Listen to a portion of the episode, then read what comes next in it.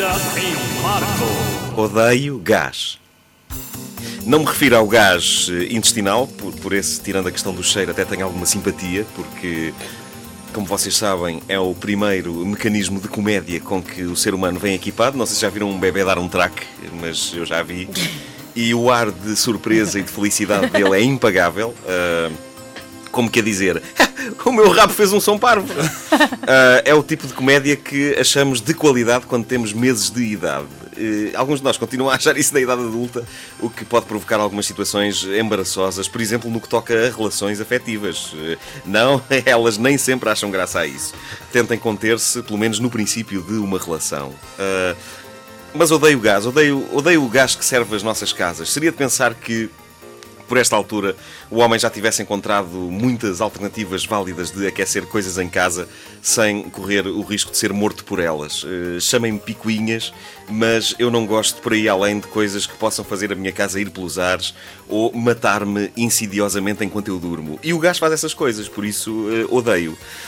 Na verdade, já existem maneiras de aquecer coisas em casa que não passam pelo uso de uma substância perigosa. Por exemplo, há quem use a energia solar e há quem use, por exemplo, fornos eh, elétricos. Ora, a eletricidade também pode matar pessoas, sim senhor, mas de um modo geral é mais controlável, não mata por dar cá aquela palha. É uma coisa mais precisa. Eu sei se, se porventura eu quiser que a eletricidade me faça mal, posso sempre molhar a mão e enfiar os meus dedos nos buracos de uma tomada. Pronto. Eh, mas como não andamos sempre a enfiar dedos molhados em tomadas, não há grande risco de morrermos devido à eletricidade. Já o gás não.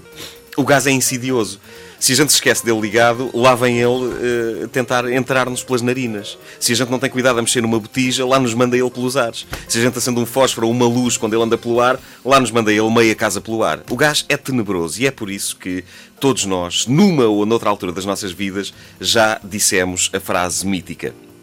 Eu aposto que não há uma pessoa que me esteja a ouvir que nunca tenha dito esta frase na vida.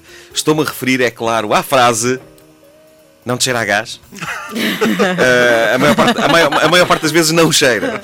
Não cheira, mas o nosso terror é tanto que vivemos assombrados por esta ameaça. Não te cheira a gás? Não te cheira a gás? E é o suficiente para fazer com que uma sala inteira cheia de gente comece a abrir as janelas. Uh, no meu caso, é o suficiente para que eu não só abra uma janela, como também para que eu me atire por ela uh, aos gritos. A sério, eu entro em pânico, é uma das minhas fobias. para mim, uma noite está estragada a partir do momento em que alguém decide dizer: Não vos cheira a gás. Não. Vamos cheirar a gás. Aconteceu-me isso uma vez numa festa de aniversário de um amigo, há muitos, há muitos, muitos anos. Ainda por cima, eu queria impressionar, peço desculpa, estou, estou ranhoso, estou constipado. Uh, ainda por cima, eu queria impressionar uma das moças que estava lá. Passei a noite toda com um ar muito blasé, muito descontraído, encostado a uma parede, a falar com ela, com uma perna fletida, pé firmemente apoiado na parede. E mais tarde eu viria a perceber que aquilo não era bem uma posição de tipo blasé e descontraído, mas. Uh, talvez mais de profissional do sexo que aguarda cliente numa esquina. Uh, enfim, eu acabaria depois por rever esta minha postura blasé e optar por outras mais dignas e que copiei de filmes. Uh, eu queria impressionar a miúda, tinha um copo de vodka na mão, que na verdade era água. o inventor do vodka foi porreiro porque fez a bebida da mesma cor da água, o que é uma benção para malta como eu que não, que, que não consegue beber álcool, mas que quer parecer que bebe, não é? E ele estava eu a beber vodka, água, água de fastio. Só tens uh, que fazer. Ah. Sim, sim, sim. Eu fazia isso.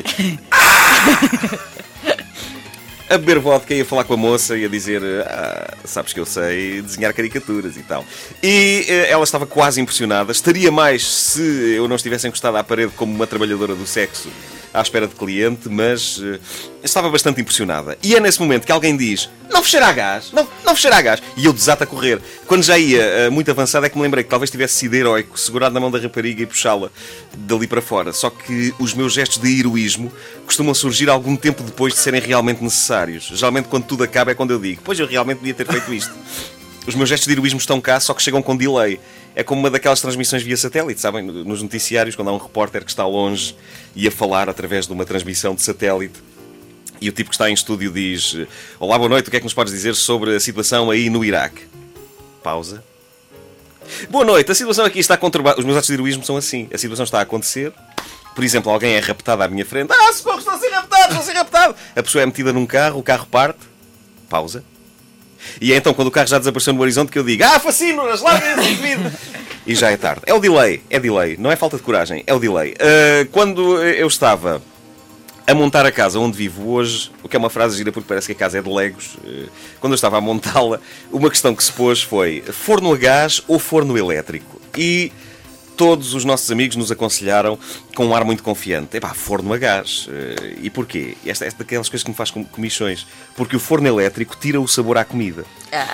Porque o forno elétrico tira o prazer de cozinhar. Oh, meus amigos, esta do prazer faz-me lembrar aquelas pessoas que dizem ah, os carros com mudanças automáticas tiram o prazer de conduzir. Eh, Há tanta coisa melhor para ter prazer do que aquecer comida com gás ou conduzir um carro com mudanças. Epá, que vida é que têm estas pessoas? Mas pronto, lá cedemos, forno a gás. E ontem, coisa rara, eu decidi cozinhar usando forno a gás tentando provar à minha companheira que eh, já sou capaz de ir mais longe do que o mero bife ou a mera omelete. Eh, como calculam, eu eh, usar o forno a gás, digamos que é assim uma espécie de um desporto radical. É uma tarefa da qual eu não tenho uma certeza de que sairei vivo. Eh, estou constantemente a imaginar que vai tudo pelos ares e que por causa de uma pizza, meio quarteirão do meu bairro vai à vida. Ah, acendi o forno, deixei a comida a fazer, fui para a sala, fui para a sala com um passo confiante e fiquei de pé ah, à entrada da sala, com o avental posto, a olhar para a televisão como quem diz: "Hã? Olha que magnífico dono de casa que eu sou, aqui de avental, de pé,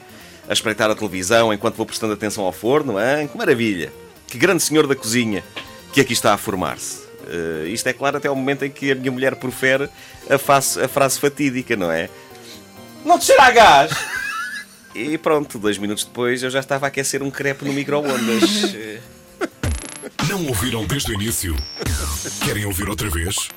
Ouçam esta rubrica em podcast: www.antena3.pt.